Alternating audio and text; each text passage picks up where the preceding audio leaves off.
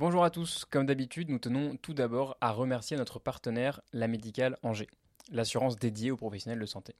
Comme vous le savez, la Médicale Angers, c'est une agence à taille humaine qui privilégie le contact avec ses assurés. Vous pouvez les retrouver tous les mercredis à l'internat d'Angers et les jeudis à l'internat du Mans lors des permanences sur le temps du repas.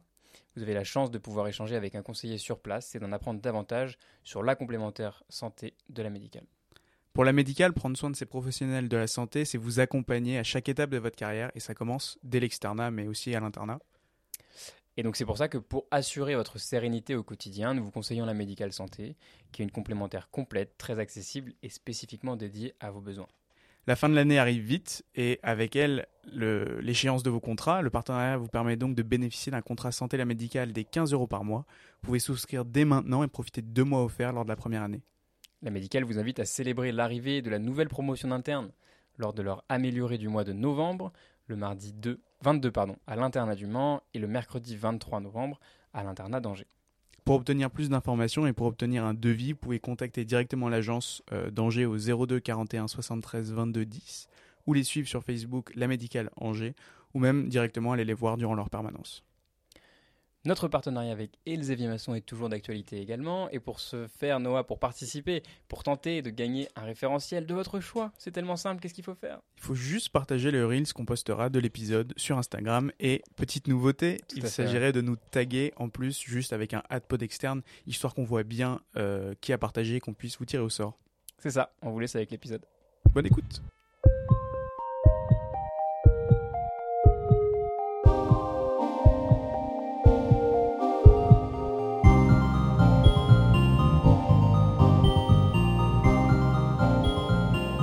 Bienvenue sur Podex, le podcast de l'externe. Euh, aujourd'hui, on accueille Lily. Salut. Et puis on est avec Alexandre aussi quand même, qui revient euh, faire un petit tour. Encore une fois. Euh, bah écoute Lily, on va, on, va, on va rentrer dedans. Qui es-tu? Eh ben, je m'appelle Lily, j'ai 23 ans, et puis bah, comme tout le monde ici, j'apprends à soigner des gens. Voilà, par le biais de la médecine. Qu'est-ce qui t'a, qu'est-ce qui t'a amené aux études de médecine? Ben, l'envie principalement. Euh, après, ça s'est décomposé en plusieurs phases. Euh, je pense que la, l'ébauche de l'envie, c'est né un peu au collège. Euh, à la base, c'était pas du tout un projet professionnel qui me tentait trop. Je voulais faire euh, plutôt dans le domaine artistique, euh, comme mes parents. C'était ça qui m'inspirait. Euh, après, j'ai mis de côté les aspirations de faire. moi, c'était la danse à ce moment-là qui, qui me passionnait et je faisais des classes à horaires aménagées, donc j'étais vraiment full dedans, quoi. et puis, je saurais pas exactement dire comment, pourquoi, mais j'ai commencé à me dire que je voulais faire de la science. Euh, et en même temps, je me voyais pas faire, euh, tu sais, les tubes à essai, les éprouvettes et tout. C'était pas ce qui hmm. m'attirait. Euh, je pense que du fait que j'étais voilà considérée comme une très bonne élève, tout ça, le, on t'encourage plus facilement. Enfin, je veux dire, il y a plus. Euh, enfin, c'est social, tu vois. Enfin, je veux dire, t'as as, une sorte de, pression sociale. Enfin, pas, moi, je l'ai pas ressenti comme une pression, mais je veux dire, t'as as tout un bain social qui va t'encourager plutôt à faire médecine plutôt que faire, je sais pas, ergothérapeute, par exemple. Ce qui est con hein, sur le papier, mais je veux dire, voilà, t'as des bonnes notes, euh, t'es dans des bons établissements. Euh, le, du déterminisme social Absolument. voilà, il y a. Comment dire il y a une orientation un peu tacite vers certains types de métiers que après on peut un petit peu euh, moduler avec euh, avec le recul quand on grandit. Mais au début c'était un petit peu une non question enfin je veux dire voilà c'était c'était voilà je veux faire des sciences euh, je veux pas faire un truc stricto sensu technique donc plutôt orienté vers quand même le social le relationnel etc donc médecine. Après au lycée ça s'est un peu complexifié.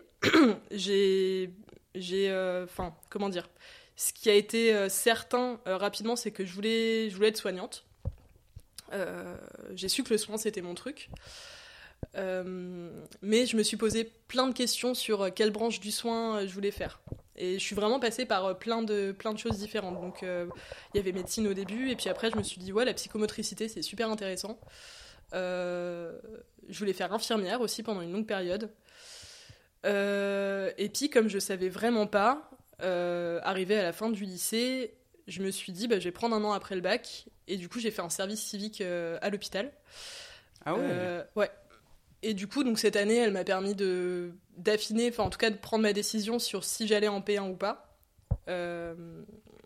Et bon, après, je pourrais rentrer un peu dans les détails sur euh, le cheminement et tout pendant cette année de service civique, mais, euh, mais en tout cas, voilà, je me suis décidée vraiment à aller euh, à Angers, faire ma P1. je crois qu'en début de P1, c'était encore un peu incertain. Je m'étais posé la question pour sage-femme. Et puis, assez naturellement, je me suis. Enfin, voilà, en, faisant le point un peu, en faisant les comptes sur les dernières années que j'avais passées voilà, au niveau personnel et puis au niveau de mon expérience à l'hôpital, je me suis dit, voilà, ce sera médecine. Puis j'ai eu médecine. Et puis voilà, me voilà. C'est quoi le service? Qu'est-ce que tu as fait à l'hôpital pendant ton service civique? Euh, Des trucs discutables. Parce qu'en vrai, ah euh, bah ouais, bah, t'as, as 18 piges, euh, tu débarques dans un dans une jungle que tu connais pas et t'es, es quand même face à des patients, des patientes. je veux dire, faut, enfin, tu vois, enfin, je veux dire, la, fonction que j'ai occupée en tant que service civique, si c'était à refaire, je me, je me poserais plus de questions. C'était, hum, je trouvais ça pertinent pour moi, tu vois, je savais que j'avais des trucs à y gagner, mais bon, enfin, pour te... En gros, plus généralement, le service civique, du coup, c'est une mission d'intérêt général euh, que tu peux faire soit dans des associations, soit dans des structures en général euh, euh, publiques, style Pôle emploi, des choses comme ça. Et ça demande peu ou pas de compétences antérieures, c'est-à-dire que tu peux, dès 16 ans, sans formation préalable, faire une mission dans un domaine particulier, dans le patrimoine, dans la culture, dans la solidarité, dans plein de choses. Euh, et donc moi, mon, job, enfin ma mission, comme on appelle ça, ça consistait à tourner dans trois services de pédiatrie euh, d'un petit hôpital périphérique parisien, enfin de la banlieue parisienne. Et du coup, il y avait les consultations pédiatriques et les urgences pédiatriques où je faisais essentiellement de l'animation de salle d'attente, en gros. Euh, donc voilà, accueillir les personnes, les familles, euh, essayer euh, voilà de désamorcer un peu l'angoisse qu'il peut y avoir aux urgences euh, enfin une présence humaine en fait plutôt que de les laisser attendre tout seul avec l'attente longue et tout c'était aussi l'occasion de discuter un peu avec eux et puis d'occuper les gamins mais voilà c'est donc c'était chouette, puis j'ai fait la connaissance de plein de soignantes, soignantes dans ce cadre-là. Et puis le deuxième pilier de ma mission qui m'intéressait le plus, c'était en hospitalisation pour pour des adolescents, des adolescentes. Donc c'était un service d'hospitalisation euh, classique euh, où du coup euh, on faisait donc pareil, c'était toujours un peu sur un volet animation vie quotidienne, mais du coup là on connaissait les patients, on avait même accès aux dossiers médicaux, on parlait, on participait au staff et aux réunions d'équipe. Donc en fait, on avait tout un. Enfin, c'est pour ça que je dis que c'est discutable. En fait, on avait. Ok, Vous aviez accès au, dossier médical. Ouais, ouais. on avait accès au, dossier médical. À la prise en charge, en fait. À la prise en charge. Et du coup, euh, trouver le bon positionnement euh, quand t'es pas soignante, même pas en formation, et qu'en même temps tu fais partie des soins, parce que enfin on faisait partie des personnes qui voyaient le plus dans la journée finalement. Donc euh, donc ouais, je sais pas, je suis assez critique sur sur ce qui sur la manière dont c'est fait. Et pourtant, ça m'a été vraiment. Enfin, j'ai vraiment tiré plein de trucs positifs de ça, quoi. Donc, je regrette pas, mais c'est vrai qu'il y a des questions à se poser. Tu as l'air d'avoir mené plein d'actions, d'avoir plein de projets en même temps. Est-ce que tu as gardé un peu, du coup, en allant dans une filière scientifique et en continuant tes études de médecine, est-ce que tu as gardé un petit peu toutes ces activités artistiques euh, Tu as parlé de la danse, mais autre chose? La danse, euh, peu, ouais. Mmh. La danse, j'ai non, j'ai jamais trouvé le temps. Euh, et c'est ouais, c'est un peu désespérant parce que j'ai l'impression de perdre un petit peu la, la fibre enfin qui m'avait été transmise par ma famille aussi, transmise, pardon. donc, donc ouais, c'est vrai que j'ai un peu laissé ça de côté. j'ai gardé tout plein de trucs que je fais en parallèle de médecine, mais si, je me suis mise à la guitare, mais avant les études de médecine, mais j'ai gardé un petit peu ça. on a un pote euh, qu'il faut que tu rencontres, euh, alors peut-être ah former un groupe. Non, euh. mais je gratouille. Hein. c'est vraiment pas, il vrai, y a vraiment pas de quoi former un groupe, vraiment pas. Hmm. non, non. Ok, et depuis que tu es, arrivé en médecine, bon, la médecine, on en parle tout le temps sur ce podcast. Est-ce qu'il y a des choses à côté que tu fais? Enfin bon, euh, je sais que tu fais plein de choses. Dis-nous, euh, qu'est-ce que tu fais en médecine euh, Non, non, rien à, part la médecine? Rien du tout. c'est qu'une, c'est qu'une façade, en vrai, je fais rien. Non, non, si, si, je fais plusieurs trucs. Donc j'adapte en fonction des années et je module mes investissements à côté. Mais ouais, j'ai toujours gardé une, activité associative depuis la P2. Il y a eu une interruption évidemment en, en P1, mais mais euh, donc euh, essentiellement, euh, j'ai fait trois trucs. donc j'ai continué le scoutisme que je fais depuis que je suis ado, donc ça, ça fait un bout de temps. J'ai rencontré un syndicat étudiant dans lequel je me suis un peu investi, mais en, ayant un peu un pied dehors, un pied dedans, j'ai pas, enfin, je considère que c'est un investissement qui n'a pas été vraiment complet parce que j'avais pas le temps en, fait de faire euh, ce qu'il fallait. Donc j'ai fait voilà, j'ai fait quelques manifs, euh, des discussions euh, super intéressantes avec des gens très politisés qui m'ont permis de me conscientiser sur plein de trucs, mais l'investissement il a été assez minime finalement. Mais en tout cas voilà, ça me permettait quand même d'approcher, d'avoir une approche différente vu que c'était des étudiants qui n'étaient pas en médecine sur la précarité étudiante dans sa globalité et sur ce qu'on pouvait faire.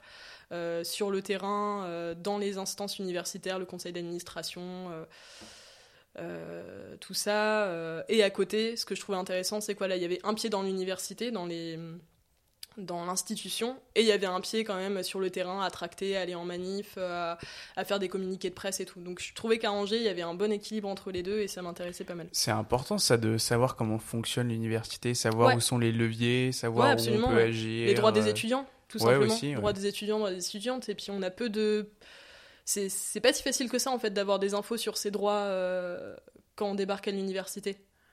Euh, et puis il y a des pose pas forcément la question. quand tu es au lycée, on ne te pose pas la question de savoir quoi que ce soit, c'est comme ça.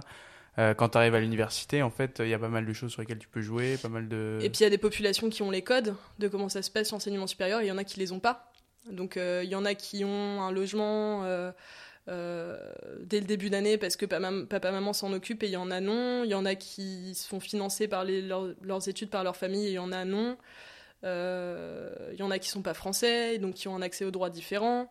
Euh, en fait, il y, a plein de situations particulières, mais qui finalement cumulées concernent une bonne partie de la population étudiante. Et du coup, bah, pour toutes ces personnes-là, il faut il y, a tout un taf d'informations euh, et, et non seulement d'informations sur ce qui existe, mais aussi euh, d'aller euh, d'aller au-devant de l'institution pour réclamer des choses aussi.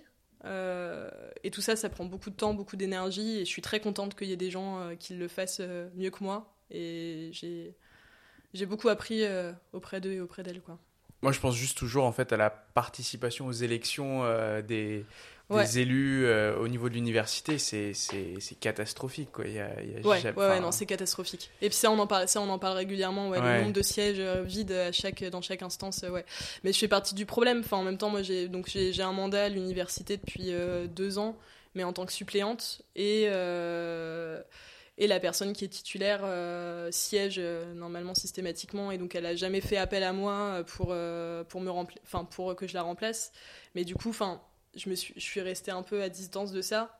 Et c'est vrai, quel est le sens de d'être suppléante d'un truc si au final tu sais que tu vas pas pouvoir euh, enfin en troisième année si je pensais pouvoir mais on n'a pas fait appel à moi. Et puis en quatrième année de toute façon euh, je me disais enfin je croisais les doigts je me disais putain mais pourvu qu'il m'appelle pas parce que sinon c'est la mmh. loose quoi. Vraiment euh, j'ai rien pouvoir faire quoi. Puis ça demande de, ça, ça demande des compétences théoriques et rhétoriques aussi. Enfin voilà faut, faut savoir défendre ce que tu veux quoi. Donc c'est ça s'apprend. Euh, ça veut dire des mm. réunions, ça veut dire des assemblées générales, ça veut dire, des... ça veut dire plein de trucs qu'en fait euh, j'ai pas le temps de faire concrètement. Mm. Donc voilà. Donc heureusement que j'ai pas été titulaire et du coup fantôme euh, au CA. Mais bon. et, donc ça c'est pas un peu frustrant d'avoir juste un pied dedans et de pas pouvoir y investir entièrement vu que ça a l'air d'être quelque chose qui te passionne et Ouais ouais si si c'est frustrant ouais. Après on est obligé de faire des choix malheureusement mais enfin heureusement je sais pas. Enfin en tout cas c'est en fait il faut faire des choix. Est-ce qu'à côté, tu vis bien tes études de médecine en parallèle de ça? Ouais, ouais, ouais, ouais. je les vis plutôt bien, ouais. Euh, franchement, je les vis plutôt bien. Et le pas de côté que je peux faire par d'autres engagements associatifs, euh, ça me rend aussi plus à l'aise hmm. dans, dans ma manière d'aborder la médecine. Je pense que je me sentirais euh, très très incomplète et enfin en tout cas bon je, je me considère pas comme quelqu'un de complet hein, mais je veux dire je me, je, me sentirais vachement plus comment dire désœuvrée euh, dans ce que je fais et aussi à l'hôpital si j'avais pas euh, le regard que peut m'apporter ce genre d'engagement sur la société. Ça fait partie de ta formation en fait. Tu ouais, exactement. Je, le vois comme ça. Je le vois comme ça. C'est c'est ouais, c'est pas des matières que je potasse, mais c'est un apprentissage de la vie euh, dont je peux pas me passer d'une part. Enfin, ça répond à un but existentiel, mais ça répond aussi à un but pratique que, à mon avis, je peux pas je peux pas former correctement ma mentalité et ma manière de me projeter en tant que future soignante si j'ai pas si j'ai pas euh, du recul. Euh, et en fait, on est dans des études tellement enfermantes qu'on en a peu. T'as pas, pas accompagné aussi un, un jeune euh, lycéen ou quelque chose comme ça Il me semble que je, tu m'avais parlé de ça. Ouais, peut-être tu penses à la fève Possible. C'est une asso. Ouais, je suis partie d'une asso effectivement où on fait une sorte de mentorat euh, auprès d'un ou d'une jeune du quartier dans lequel on vit. Donc en fait, ça implique de vivre euh, dans un quartier populaire d'Angers. Ça existe dans plein de villes, hein, mais euh, là sur le coup, c'est dans un quartier prio à Angers. Et du coup, voilà, on a on, propose à des familles demandeuses de d'assurer une présence modulable en fonction des, besoins auprès d'un jeune ou d'une jeune du quartier. Puis ça peut aller de la maternelle jusqu'au lycée. Euh, et du coup, voilà, bon, ça peut passer par de l'aide aux devoirs, mais par des sorties aussi, euh, parce qu'ils habitent finalement dans un milieu qui est assez enclavé. Euh, et du coup, voilà, enfin, leur faire découvrir tout un tas de trucs qui leur sont pas accessibles facilement par, par les conditions de vie dans lesquelles ils vivent, quoi. Donc ouais, effectivement, je fais ça. Ça me prend deux heures par semaine à peu près. Tu continues à le faire encore, ouais? Ouais, ouais, ouais. Ah ouais. Est-ce que tu as une idée du coup de spécialité pour euh, après tes études pour, pour exercer du coup ce soin euh, dont tu parlais? Ouais, bah non seulement j'ai une idée, et puis, enfin, ça, je veux dire, je vais pas trop pouvoir euh, changer parce que. euh, Explique-nous. le monde veut savoir. Euh, donc en fait, moi, je suis sous CESP, donc contrat d'engagement de service public. Euh, c'est un dispositif pas super connu, mais en gros qui consiste euh, à se faire rémunérer par l'État, plus ou moins grassement. Moi, je trouve c'est assez confortable. Pendant un certain nombre d'années, années qu'on devra à l'État comme des années d'exercice dans une zone qu'on dit sous-dotée en termes de densité médicale. Euh, et du coup, donc là, par exemple, si je touche la, on peut pas, on peut pas se désister. Enfin, on, on peut pas ne toucher la bourse que, euh, enfin, dire je la touche un an et puis après c'est bon, euh, j'arrête et je devrais plus qu'un an à l'État. Tu en dois minimum deux. Et tu as deux moments où tu peux arrêter, arrêter le contrat. C'est soit en fin d'externat, soit en fin d'internat. Donc je peux prolonger le contrat jusqu'à la fin de l'internat. Donc je devrais euh, 4, 5, 6. Non, attends, 4, 4, 5, 6. 7, 8, 9, 10. Donc je devrais euh, 8, 8 ans à l'État si mes calculs sont bons. Tu comptes le prolonger jusqu'à jusqu'à ton externe Je sais pas. Je sais pas si. Enfin, c'est une question que je me Ouais. pose, ouais. Je sais que je vais exercer en zone. Enfin, je pense exercer en, sous- en zone sous-dotée euh, bien après euh, le terme du contrat, mais Ouais. je ne sais pas si je vais le faire en étant. euh, en observant les contraintes fixées par l'État. Sachant que dans tous les cas, euh, je veux dire, euh, ce- le, le but sera le même, ce sera de- d'exercer dans les endroits euh, qui sont particulièrement touchés par, par, par les carences en termes d'accès aux soins, mais, mais voilà, enfin, les, les conditions du contrat font que les ARS peuvent. euh, bon, c'est pas clair et c'est pas dans, toutes les, dans tous les nouveau, en départements. fait. Ouais. Bah, pff, 2010 quand même. hein. Mais Ah ça ouais? reste- Ah, ouais, ouais, c'est depuis pas. 2010, ouais. Et malgré ça, ça reste très flou dans plein de départements. Il y a plein d'étudiants en médecine qui, enfin, région du coup, vu que c'est ARS. Il y a plein d'étudiants en médecine et d'internes qui se plaignent du manque d'accompagnement euh, par rapport Mm. à ça. Donc euh, apparemment, ouais, c'est assez compliqué. Il faut être euh, très proactif dans la. Et puis le, le but même du CESP, ce qui, est- enfin moi j'ai, avec vu que je suis élu à la fac là, on, Ouais. on nous a permis de siéger Bah oui, au t'étais conseil. t'étais là pour euh, pour évaluer ma, ma candidature. ça, alors, voilà. tu, alors tu m'as mis une bonne note ou pas? Euh, bah nous on, ah, enfin c'est pas qu'on décide pas, mais on juste on, on, on parle un peu de ce qu'on a pensé des candidats et puis ensuite c'est les c'est les autres qui décident. euh, Enfin je sais plus le doyen. et- Mais c'est surtout que ce je pensais, que la- ta, je pensais que t'avais ta voix quand même. Je pensais que tu. euh, On vote pas en fait. D'accord. Enfin, on fait un Ouais, classement, tout ok. le monde se met à peu près d'accord, et ensuite, euh, et ensuite on Et accepte. vous validez euh, pas forcément, euh, d'accord. Si vous, vous pouvez pas vous y opposer, dire bah non. euh, Bah, tu peux le moi, dire, et puis ils prendront euh, ou non en compte ton argument, parfois oui, D'accord. parfois non. Mais les, eux, ils ont une voix et pas toi. On fait un classement ensemble en fait. Y a Ah, c'est juste voix. une discussion, Ouais, c'est pas on vote machin. Ouais, ouais. euh, Et, et ce, que ok. expli- s'expliquait, s'expli- pardon, ce qui expliquait la, la, la dame qui a présenté l'ARS euh, pendant la réunion, c'est que en fait, malheureusement, ça, c'est qu'en fait les gens qui demandent le CESP, c'est des gens qui, des étudiants qui de toute façon Qui ont pour pas projet Ouais, ouais. d'être médecin en zone sous-dotée. Alors il y a deux choses.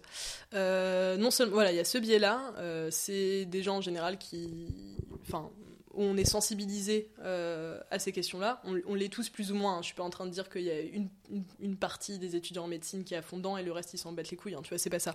Mais euh, on a tous pour des raisons euh, personnelles ou de, militantisme ou quoi, un attrait plus ou moins fort vis-à-vis des zones particulièrement sous-dotées. Donc c'était mon cas. Mais aussi, il y a un deuxième biais, c'est que les personnes qui candidatent au CESP et donc qui renoncent à la sacro-sainte liberté d'installation, c'est des gens qui n'ont pas de fric.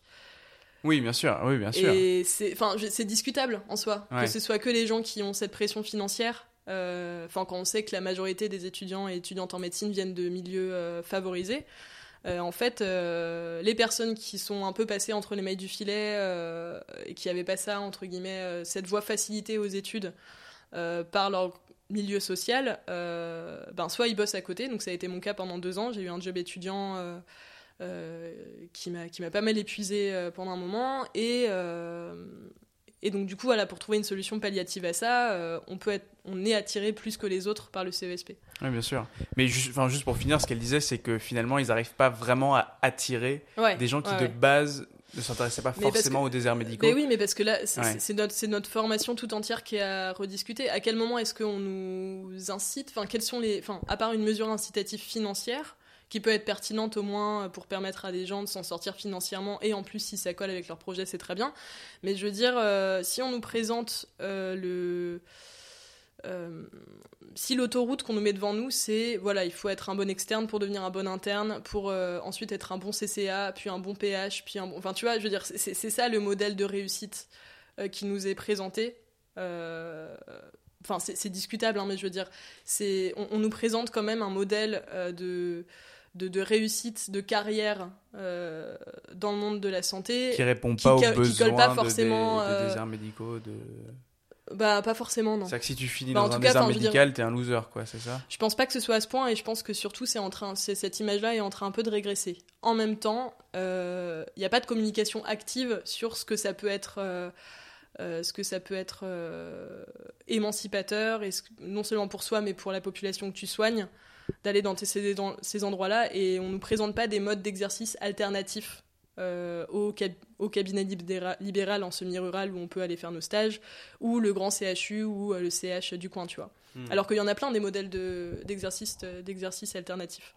Et c'est ça qui me donne envie. Si j'avais pas du tout de modèle autour de moi qui, qui, enfin autour de moi, en tout cas dont je m'étais, auprès desquels je m'étais renseignée, euh, que j'avais lu, que j'avais rencontré et tout, euh, je me serais pas tournée vers ce genre de dispositif parce que j'y croirais pas en fait. Enfin la manière dont ça nous est décrit les, déserts médicaux et on auto-entretient aussi cette image très stéréotypée de ce que c'est qu'un désert médical. Euh, je veux dire, si tu sors pas de ces clichés-là, en fait, tu t'as aucun espoir de te dire que tu peux réussir et, et trouver ta place là-dedans. Et donc, pour répondre à la question de Baptiste de base, quelle spécialité finalement Ah oui, merde, j'ai toujours pas dit. Non, bah oui. Est-ce que toutes les spécialités sont possibles dans Non. ce dispositif des CESP Alors, oui et non. Alors, il y a quelques places qui sont, euh, qui sont. Alors, dans la mesure de ce que je connais, c'est-à-dire que j'ai pas énormément de recul dessus, mais ce que j'ai vu, c'est que, et ce qu'on nous a présenté, c'est qu'il y a très très très peu de places dans les autres spécialités que MedG et Psy. Donc, l'écrasante majorité des places, euh, des postes d'interne, c'est de la médecine générale ou de la psychiatrie. Et beaucoup plus de médecine générale que de psychiatrie.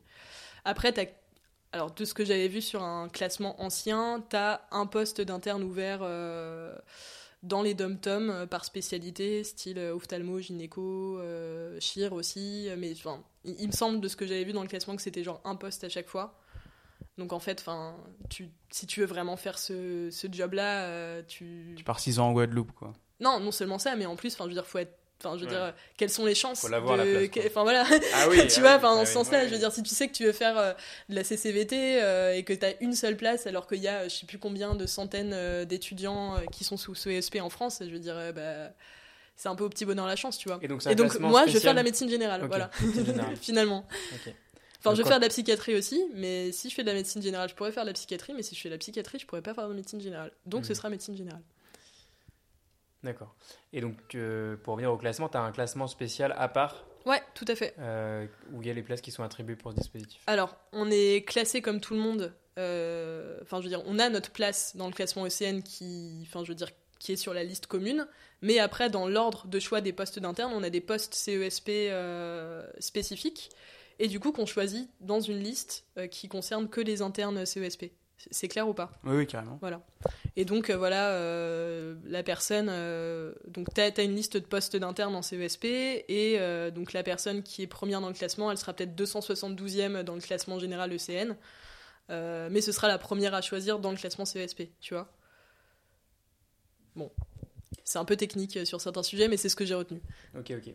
Et du coup, est-ce que pour toi qui, euh, qui, te, comment on dit, qui te projette dans une zone euh, sous. euh, avec- sous-dense en, en centres médicaux. Est-ce que pour toi, à ton avis, c'est une, une bonne mesure, la quatrième année de médecine générale qui vient de qui vient d'être approuvée là? Je crois que ça va être contre-productif euh, parce que, en fait, je, je pense que la situation actuelle est, est contre-productive. Alors après, c'est enfin, en fait, la question c'est euh, est-ce qu'il faut contraindre les jeunes médecins à aller dans les déserts médicaux euh, actuellement C'est ça la question. Ouais, euh, bah oui, oui, en filigrane. oui. Parce que c'est ce qui se passe pour la quatrième année. En C'est un sujet, c'est un sujet hyper technique et c'est pas du haut de mes euh, deux années de médecine passées à l'hôpital euh, et de mes quelques lectures euh, que je peux répondre euh, bien à cette question. Enfin, ce serait prétentieux de ma part. Je peux te dire euh, au max ce que je me, ce que je m'applique à moi-même, ma manière de voir les choses pour moi-même et des pistes de réflexion que j'ai sur la manière dont c'est foutu en général. Euh, Là, je pense qu'en l'état, virgule, l'État, avec un grand E, euh, est vraiment mal placé pour euh, mettre une contrainte euh, en termes d'accès du service public parce que l'État est en train de détruire les services publics. Et l'État exploite les étudiants en médecine et les étudiantes en médecine.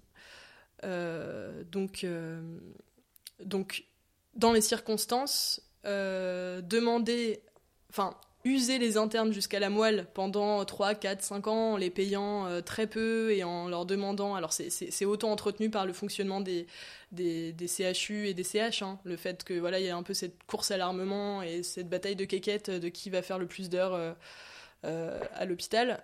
Mais il y a aussi, voilà, l'É- l'État se complaît dans ce fait d'exploiter de la main-d'œuvre euh, bon marché euh, dans les hôpitaux et de faire tourner les services que sur des internes. Euh, donc, finalement, il y a une sorte de volonté, de ce que je comprends, il y a une sorte de volonté de compensation de la part des étudiants et étudiantes en médecine de ces années de labeur par un choix total euh, de liberté d'installation et une rémunération la plus confortable possible. Enfin, voilà, il y, a- une justification du statut social privilégié, favorisé par rapport à plein d'autres professions, par le fait que euh, il y a euh, des années d'études objectivement euh, euh, cauchemardesques pour plein de gens. Et que du coup, voilà, la, contrepartie, c'est de se dire, une fois que j'ai fini mon internat, euh, je suis libre et euh, je, euh, je, je suis très bien payé. Donc, plus on accentue les comment dire Les contraintes pendant les la formation. contraintes et, les, et, et moins euh, les conditions d'études, enfin de fin d'études sont favorables pour les internes, plus on va avoir cet effet-là. De, euh, Je veux m'échapper en fait. de je veux m'échapper de ce système euh, qui m'a qui m'a broyé parce que enfin je veux dire c'est je veux dire c'est voilà c'est un système c'est c'est une broyeuse hein, ce système pour plein de gens Euh, et donc euh, échapper à ça c'est aussi se dire bah, je vais compenser avec euh, ce statut social. Si euh, si l'État nous choyait vraiment pendant les dans, pendant l'externat l'internat et qu'on avait vraiment des vraies bonnes conditions d'études je crois que j'aurais un avis différent sur les contraintes qu'on pourrait mettre sur l'installation. Et on fait comment alors pour répondre, pallier le manque de médecins Comment est-ce qu'on fait Comment est-ce qu'on fait pour que Ah non, tout le monde ait un médecin à moins de 30 minutes en voiture de chez soi quoi? Bah, en fait, enfin, moi, moi, ce que j'ai l'impression, c'est que c'est un, un système sociétal global ouais, qui fait, que euh, les médecins, mais tout le monde est attiré par les villes et on- qu'on se regroupe de plus en plus en centre et, et mettre des, des mesures euh, contraignantes, des mesures restrictives, même le CESP et tout ça. Moi, j'ai l'impression que c'est des rustines sur un problème qui est plus global qu'on n'a pas envie de voir, qu'on n'a pas envie de, de, de mettre en lumière. Ouais, Et, Ouais. et c'est- un enjeu sociétal, il faudrait tout réorganiser, il faudrait... ouais, c'est ça. Et du coup, il faut faire, faut faire des compromis. C'est Bah soit non, faut faire la on- révolution, je suis d'accord avec toi. hein, Alors, c'est pas ce que j'ai dit. Mais, non, non, non, mais, non, mais c'est c'est vrai qu'alors, ce qui est sûr, c'est que c'est pas avec le CESP qu'on va régler le problème, et de très loin. Euh, c'est pas avec le CSP qu'on va régler le problème, et vu que ça peut pas venir de l'État en termes de, fixation de contraintes sur les étudiants en médecine, euh, éventuellement ça peut venir de nous-mêmes, euh, de faire des démarches actives pour essayer de comprendre comment on peut s'organiser entre nous pour créer, enfin pour être créatif sur des nouveaux modes d'exercice et essayer de sortir de cet engrenage de je veux être, enfin voilà, je, veux- à tout prix avoir, enfin comment dire, sans tomber dans les clichés, hein, mais je veux dire, je veux faire carrière absolument à l'hôpital. Enfin, ça peut être super, hein, tu vois, mais je veux dire euh, que ce soit pas vécu justement comme tu dis comme la loose et le truc le moins glamour Mhm. du monde euh, de, de monter un centre de santé euh, dans une zone sous-dotée. Et alors que vraiment, je veux dire, j'ai- des témoignages à l'appel. d'expérience euh, d'auto-organisation de, de soignants et de soignantes entre eux et qui font des trucs mais, mais hyper séduisants quoi. En fait, faut, faut redonner de la l'attractivité au territoire dans leur globalité et pas juste pour ça. les médecins en fait. Ouais, il y a aussi ça, ouais, tout à fait. Alors après, ceci dit, il y a des mairies qui sont de vraiment de très bonne volonté pour attirer des médecins, qui mettent à disposition des logements, des voitures, euh, plein de trucs, et où il y a une offre en service public qui est pas forcément si dégueulasse que ça. Moi, j'ai un peu de mal avec le fait de devoir attirer des médecins. Parce que, enfin, ou des médecins ou Ouais. les, les- les gens Petit, en petit, général. petit. Non, mais voilà, j'ai l'impression que c'est mettre des, des, des appâts comme ça, alors que, Ouais, et, les attirer alors qu'ils n'ont pas envie de venir, quoi. Ou alors qu'ils ont envie de venir pas. parce que voilà, tu mets des bénéfices et du coup, ok, ça s'équilibre un petit peu. Mais moi, je pense que c'est vraiment, enfin, c'est c'est un état d'esprit de, de se dire, ok, je vais, euh, j'ai envie d'aller m'installer euh, dans un endroit où, euh, Ouais. oui, euh, c'est sous-peuplé et où, oui, euh, Voilà, il y a peut-être beaucoup de gériatrie. Ouais. Et, enfin, c'est c'est voir le soin d'une autre manière, quoi. Bah, tu donnes accès à médecine alors aux gens euh, qui viennent de la campagne. Bah voilà, c'est ça par exemple. C'est les aussi qu'il y y a un manque. peut-être plus médecine il y a- et il ils un manque- retourner un peu manque- sur en leur fait, terroir. c'est-. C'est ça aussi, il y a un manque de diversité énorme dans les Mm. études de médecine. Et quelle est la part de gens? Alors il y a effectivement. Peut-être que euh, le cliché euh, des papy-mamies euh, de la zone rurale, c'est pas eux que tu vas convaincre à faire médecine, mais euh, les gens qui viennent de zones périphériques, par exemple, je veux dire, il y, a- il y a un manque de diversité énorme dans nos études, on vient tous globalement des mêmes endroits, enfin, je veux dire, on est. Donc, Il y a des exceptions. ça aussi. Bah, bien sûr, il y a des exceptions, non, mais je suis Euh. d'accord avec toi, mais je veux dire, c'est ça pour le coup, je veux dire, il y a- il y, a quand même une norme, tu vois. Euh, Je et, pensais euh, juste à Baptiste qui vient de la campagne de Vendée. euh. Oui. Ah. Je pensais que tu parlais d'Alex. Non, mais je veux dire. oui, euh, oui. Non, non, mais tout à fait. Et puis, je veux dire, les parcours sont pas aussi linéaires. Je veux dire, il n'y a pas, euh, il y a pas genre 5% des gens euh, qui, qui viennent de complètement autre part et les autres qui ont. Enfin, c'est complexe en fait. Mais effectivement, la diversification des profils, euh, je pense que ça pourrait aider, ouais, tout à fait. Et, euh, et voilà, une évolution des mentalités euh, en médecine sur, euh, sur euh, ce que c'est qu'un exercice euh, voilà, de soins de proximité et quels avantages on peut y trouver. Et c'est vrai que une fois que tu as été un peu matrixé par la logique hospitalo-universitaire pendant 10 ans, euh, enfin les appâts dont tu parles, Baptiste, euh, effectivement, je trouve que c'est un peu, c'est un peu lèche, quoi. Et c'est pas ça qui va faire changer d'avis. Mais par contre, oui, si on nous, en- si on nous envoie dans des centres de santé euh, très tôt dans l'externat et que euh, on, fait témoigner des gens à la fac euh, qui, qui ont un exercice alternatif et tout, enfin ouais, bah carrément. Après là, euh, nous, enfin personnellement, par exemple, on me propose une périph en stage. Ouais. Je vois l'intérêt, hein, mais j'ai pas envie d'y aller en fait. Ouais, mais pourquoi t'as pas envie d'y aller?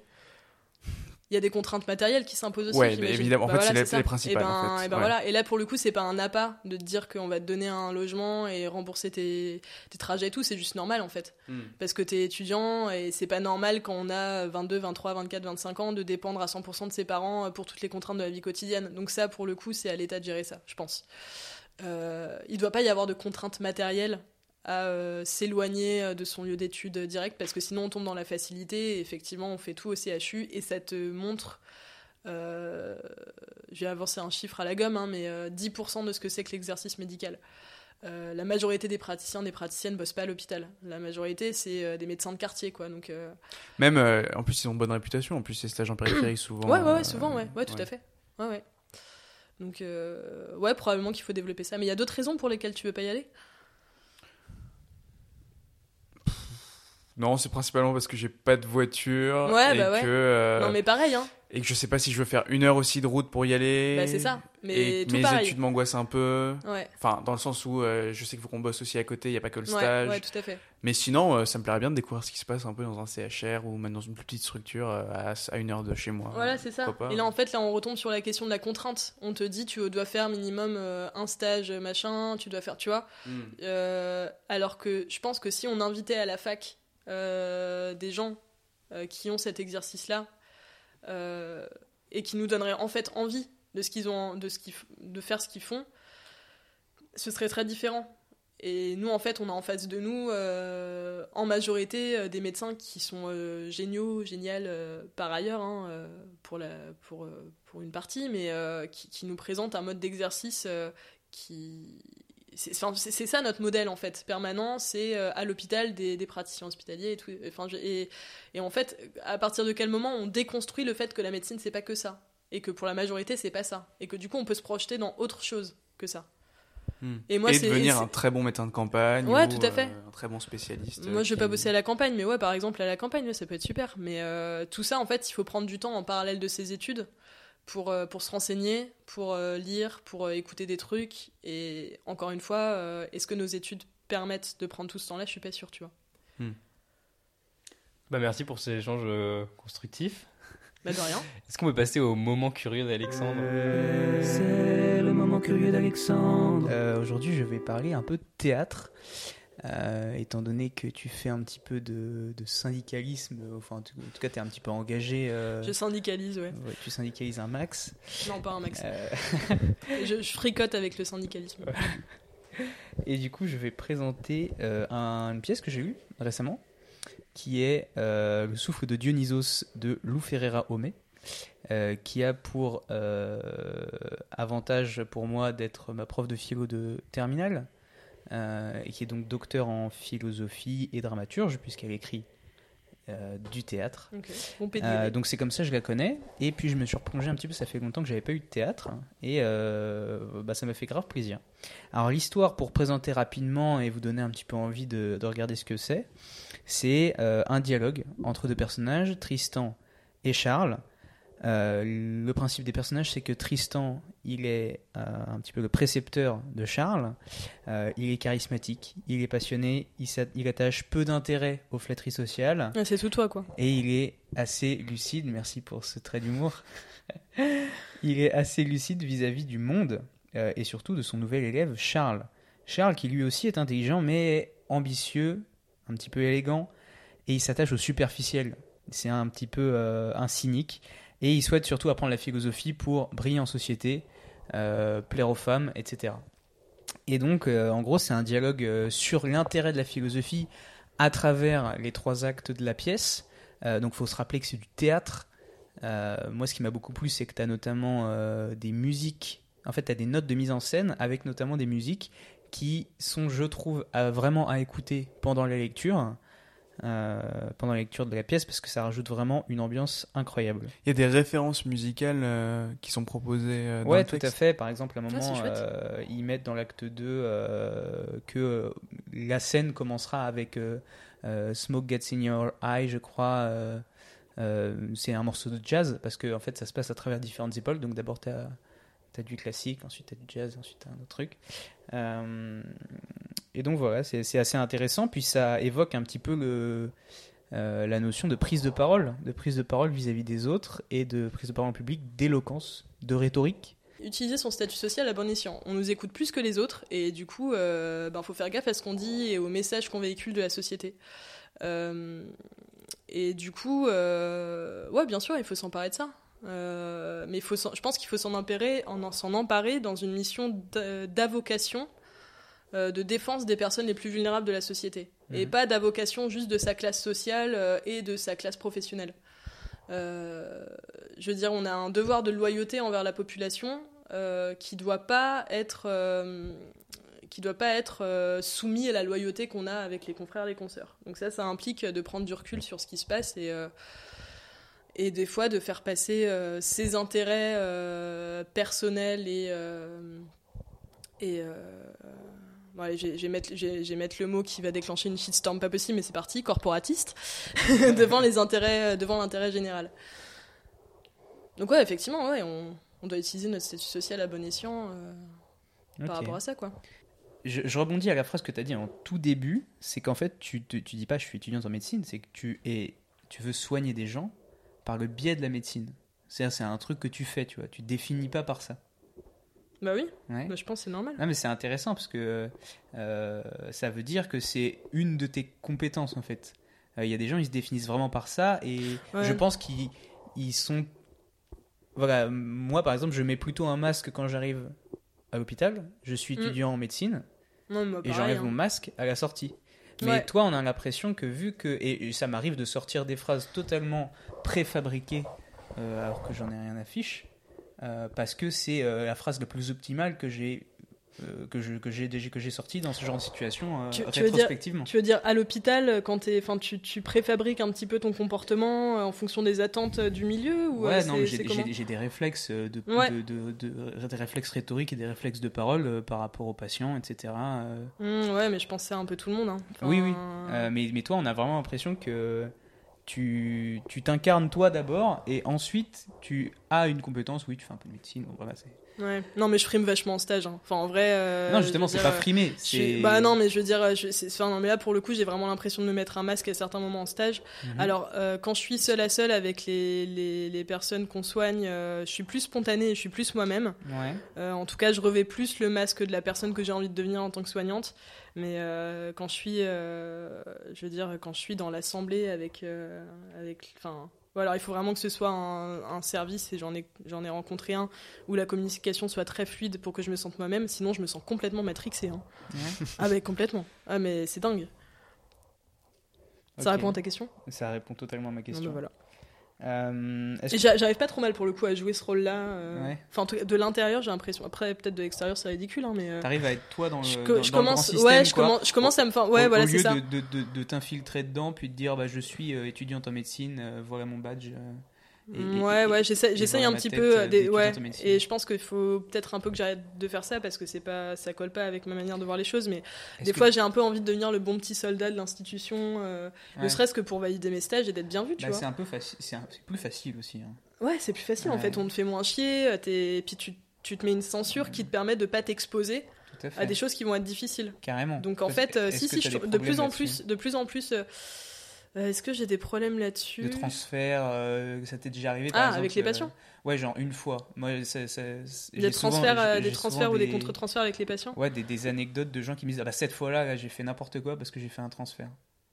Un transfert, définissez le transfert. Ouais, Alors, ouais. Un transfert, Ah, ce serait de, bah, de vraiment. euh, Mais non un transfert, c'est quand tu fais sur un. C'est quand toi t'es euh, en. compatir avec le patient, c'est-à-dire Ouais, je pensais bah, pas un problème de en- en, termes de mots con euh, aussi et euh, pâtir bah, passion donc un peu souffrance tu vois tu souffres aussi avec le patient je le voyais pas comme ça. Pour moi, enfin, je veux dire, le transfert, donc c'est quand t'es soigné et que du coup, sur la personne qui te soigne, tu projettes euh, ah oui, oui, un mode oui, c'est- relationnel. vraiment fort mais euh, c'est basé, basé familier, ouais. Voire affectueux, alors que et donc du coup, tu, tu, tu sors consciemment ou inconsciemment d'un rapport, euh, d'une relation de soins, en essayant de lui attribuer des caractéristiques qui sortent des relations de soins. Je sais pas si tu vois ce que je veux dire. Et il peut y avoir l'inverse quand t'es Mhm.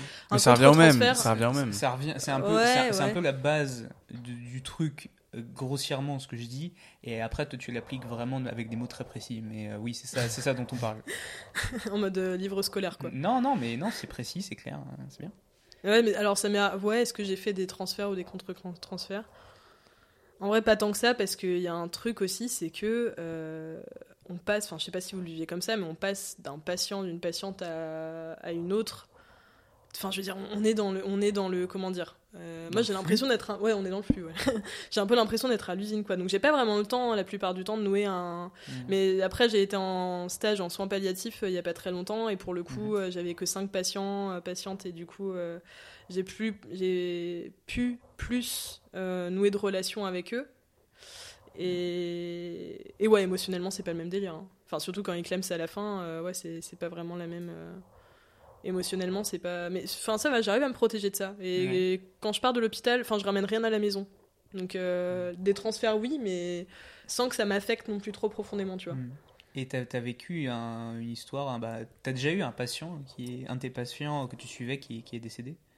Oui. Ouais. Euh, une fois, deux fois. Surtout le premier. Ça t'a pas particulièrement. Enfin, c'était qui Ou alors est-ce que ça t'a vacciné Ah non, pour les prochains euh, et que c'est tombé bien Entre guillemets. hein. Après, ch- ch- chaque histoire et chaque prise en charge est différente. hein, J'ai envie de te dire, euh, ça dépend de comment se passe le décès aussi, quelles, quelles circonstances. Ouais. Je me souviens que euh, j'ai presque plus souffert euh, par compassion avec la famille que par compassion avec la personne qu'on soignait. Mhm. Je veux dire, enfin, bon après, j'ai- comment dire, les patients, les patientes que- qui sont décédés dans des services où j'étais avant, en fait, je les voyais pas décédés et ça se passait genre la nuit ou l'après-midi quand j'étais pas là. Et j'étais pas forcément assez impliquée dans la prise en charge pour que j'ai un regard vraiment euh, Ouais, très très précis dessus, mais euh, pour, euh, pour des gens dans des services où c'était un petit peu plus, la médecine un peu plus lente, euh, quand j'analysais les circonstances du décès, euh, euh, ça éveillait des trucs plus ou moins violents en moi, mais c'était surtout une fois que la personne est morte, euh, voilà, enfin je veux dire, gérer euh, l'affect et, les, et le tsunami que ça fait chez les personnes qui, qui sont autour, quoi. Ouais, ça c'est dur. On n'aura pas d'item de cours euh, aujourd'hui. Génial. euh, si ça te rassure. Alléluia. Ah bah ouais, non, mais clairement. Mais c'est un petit point qui fait partie quand même des choses qu'on doit connaître pour le CN. Ok. Non, Je mais je m'étais dit, c'était soit le moment de se ridiculiser ou de se la péter. Et franchement, si on peut éviter ça, dans les deux cas, ça me va. Attends, attends, c'est pas fini. Ah, On va, on va parler de médecine légale. Est-ce que tu penses que tu pourrais essayer de nous dire la différence euh, entre le signalement et l'information préoccupante pour certains de nos auditeurs et amis qui se poseraient encore des questions? Non, je peux pas te dire. T'en as aucune idée? Euh... hum, hum, hum. On parle de quoi en fait là déjà? Alors, ouais, bon, on parle. Enfin, moi, ce qui me vient en tête euh, facilement, c'est des suspicions de maltraitance. Ouais. Euh, surtout chez, chez des mineurs. euh, mais alors maintenant, le cadre a un peu, un peu évolué sur, euh, chez, les, enfin, chez, chez toute personne vulnérable. Je crois que c'est ça la ouais. définition. Euh, donc euh, des personnes par exemple sous tutelle, sous curatelle, enfin en tout cas donc soit des mineurs, soit des personnes qui se font représenter par d'autres personnes. Mhm. Euh, et le cadre législatif a un peu évolué parce que maintenant un médecin peut signaler du coup, donc là pour le coup c'est un signalement, euh, des violences conjugales euh, déclarées euh, par quelqu'un, quelqu'une, y compris si cette personne n'est pas, n'est pas sous tutelle. C'est ça. Donc on va essayer de clarifier un peu tout ouais, ça. je, je serais pas capable d'aller plus loin. non, il n'y a pas de problème. Et je suis pas Alors, si Ouais. je peux rajouter un truc, je sais pas si tu peux faire un signalement quand t'es monsieur et madame tout le monde, alors que je sais que tu peux faire une, une information préoccupante. Est-ce que ça rentre en ligne de compte ou pas? Alors je t'avoue que je sais pas en fait si monsieur et madame tout le monde peuvent faire des signalements. En tout cas, on va parler ici de ta position en tant que médecin, en tant que Ouais. soignant, parce qu'en fait ça concerne tous les soignants, tous les acteurs du soin. Euh, Donc entre le signalement et l'information préoccupante. On va commencer par le signalement. Euh, donc ça sert en fait, ça consiste à porter à connaissance des autorités compétentes de faits graves euh, concernant des majeurs qui en raison de leur âge ou de leur incapacité physique ou psychique euh, à se protéger sont vulnérables. Donc ça regroupe des personnes sous tutelle, sous curatelle. Ça peut regrouper Ou une pas. personne âgée euh, atteinte de troubles cognitifs, Mm. une femme enceinte Ouais, ouais, c'est vrai que les femmes enceintes font partie. ouais. et des mineurs. Eh ben non, pas que. t'as- Tu maintenant, euh, maintenant t'as aussi des femmes euh, non enceintes, non mineures et non protégées par l'État euh, où tu peux faire un signalement en tant que médecin. Mais c'est là que tu as besoin de leur accord. Eh ben non. Et ben le cadre législatif a évolué par rapport à ça. C'est que Depuis maintenant, quand? Je sais plus depuis l'année dernière, un truc comme ça. Ah mince. Maintenant, tu peux faire un signalement sans le consentement de la victime. C'est euh, vrai Ouais, aux autorités. Yes. Ce qui est clairement discutable, mais. euh, C'est pas une obligation légale D'avoir le consentement, tu Alors veux dire tu, tu Non, dois le faire. faire le signalement. Non, parce qu'en fait, euh, je, je crois pas. Ce que je crois, c'est que donc si tu es en face d'une personne euh, vulnérable selon les critères définis par la loi, genre euh, mineur, euh, sous tutelle, sous curatelle, etc., etc., euh, si tu ne fais pas signalement, il y a non-assistance à personne en danger. Ouais, c'est ça. En tant que professionnel de santé, tu veux dire? Ouais. Et par contre, euh, chez. Ok. euh, Parce que moi, je, je me basais de, sur les recos de l'Ordre des médecins de 2015, mais visiblement, bah non, je suis mais pas ça- à jour du tout. Ouais, bah ce sera à creuser, titre, hein, mais. euh, euh, Ok, c'est- enfin, tu, tu confirmes ou pas? Il y a- il y a- Après vérification, parce que c'est quand même assez important, Lily avait effectivement raison. Euh, selon le vadémécum de la réforme de l'article 226-14 du Code pénal qui a été mis à jour en juillet 2020, euh, un professionnel de santé peut désormais faire un signalement même si la victime ne donne pas son autorisation et son consentement.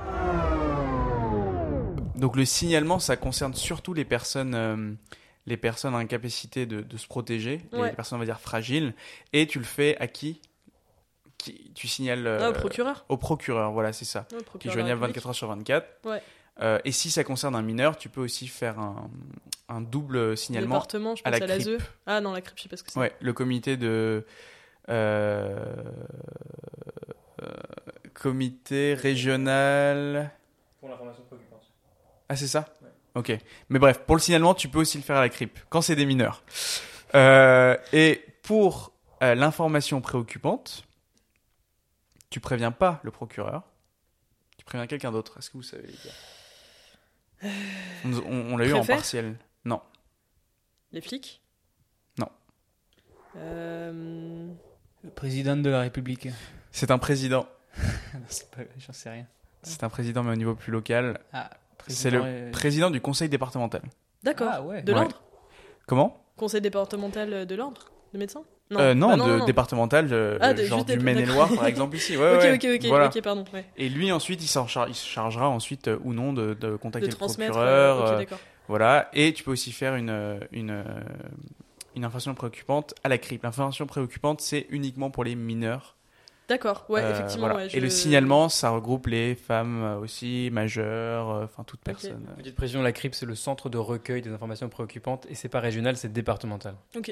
Voilà, oui. Ah oui, attention à l'ECN, c'est le piège en fait. On te Ah fait ouais. croire, je sais pas quoi, euh, régional, conseil de la euh, président de conseil régional, ce genre de choses. À chaque fois, c'est départemental, c'est le conseil euh, du département et c'est le, le CRIP, c'est C'est départemental. pas très beau, Creep. Non. Ça fait un peu scraper le chignon. Ouais. Ouais. C'est un peu creepy, tu vois. Quand tu fais une information préoccupante, les représentants de, de l'enfant doivent être avertis de cette transmission, ok, sauf si l'intérêt de l'enfant s'y oppose. ok. Donc en gros, enfin voilà, quoi. normalement, Quand t'es est-ce censé. que, quand est-ce que l'intérêt de l'enfant- s'y oppose Oui, priori, si c'est la nourrice, par exemple, Ah, ouais, d'accord. tu vois ce que je veux dire, ou si c'est un animal, représailles. euh, un prof, Mais j'en si, sais si rien. les, si les parents sont les auteurs euh, de la violence, a priori, si tu les préviens, euh, Euh, Bah là, ça va, ça s'oppose à l'intérêt de l'enfant. Probablement, ouais. Mais, mais normalement, tu es quand même censé dire aux parents, bah écoutez, là, je vais faire une information préoccupante par Ouais, rapport à la situation de votre enfant, Bah, parce tout- que je pense ouais. pas que c'est dans son intérêt. Ouais, bah ouais, tout à fait. Comme quand t'appelles euh, le 119, euh, en fait. euh, Non, attends, je vais te dire des conneries là. Euh, je sais plus, enfin, on avait, dans le cadre de l'association dont je fais partie, là, la FEV, on avait eu une petite formation avec des assistantes sociales euh, euh, qui nous racontaient un peu comment ça se passait au niveau des placements, euh, au niveau du- des retraits de garde, trucs comme ça. Et euh, je sais plus si elles nous encourageaient à le faire ou si que les services sociaux disaient aux gens euh, auprès desquels ils vont euh, faire euh, l'enquête que telle personne les a, les a informés de la situation. Enfin, en tout cas, enfin, je sais plus si c'était en mode dites-le ou de toute façon on va le dire. Hmm. Mais euh, bon, enfin bref. C'est pas... Et, euh, et donc là, on est, on est bien d'accord, le, médecin, il, il est juste là pour dire les, les faits. T'as pas le droit d'accuser qui que ce soit. Tu, tu parles juste de la situation factuelle de l'enfant. Tu peux pas faire rentrer un tiers ou euh, parler de. Tu pas parti en fait. C'est ça. Tu prends. Tu ça, c'est tu super donnes les faits. important. Tu donnes les faits. Tu fais un certificat. Enfin, c'est comme quand tu fais un certificat. Si tu donnes juste les C'est faits. ça. Mais attention, un signalement et euh, c'est pas un certificat. Une information préoccupante, c'est pas un certificat. Non, non, non. Parce que là, tu nommes en fait quand tu as une Ouais. information préoccupante. Il faut vraiment appeler, en fait. Il faut vraiment Hmm. appeler le, con- le, le con- le président du conseil départemental, appeler le procureur. C'est pas juste un mail ou. euh, ouais. Ouais. Tu peux doubler d'un mail. Tu peux doubler d'un Un mail. courrier, non? D'un mail, C'est un ça, courrier? les deux. Ouais. Bah merci Lily, en fait, tout simplement. euh, Bah non, mais merci à vous, c'était cool. Venu C'est bien sur le podcast. J'espère que c'était agréable euh, comme discussion. Bah ouais. Merci Ouais. Alexandre, comme toujours. plaisir, euh. Bah, encore une fois, c'est un plaisir. Euh, prochaine, salut Ouais, à la prochaine.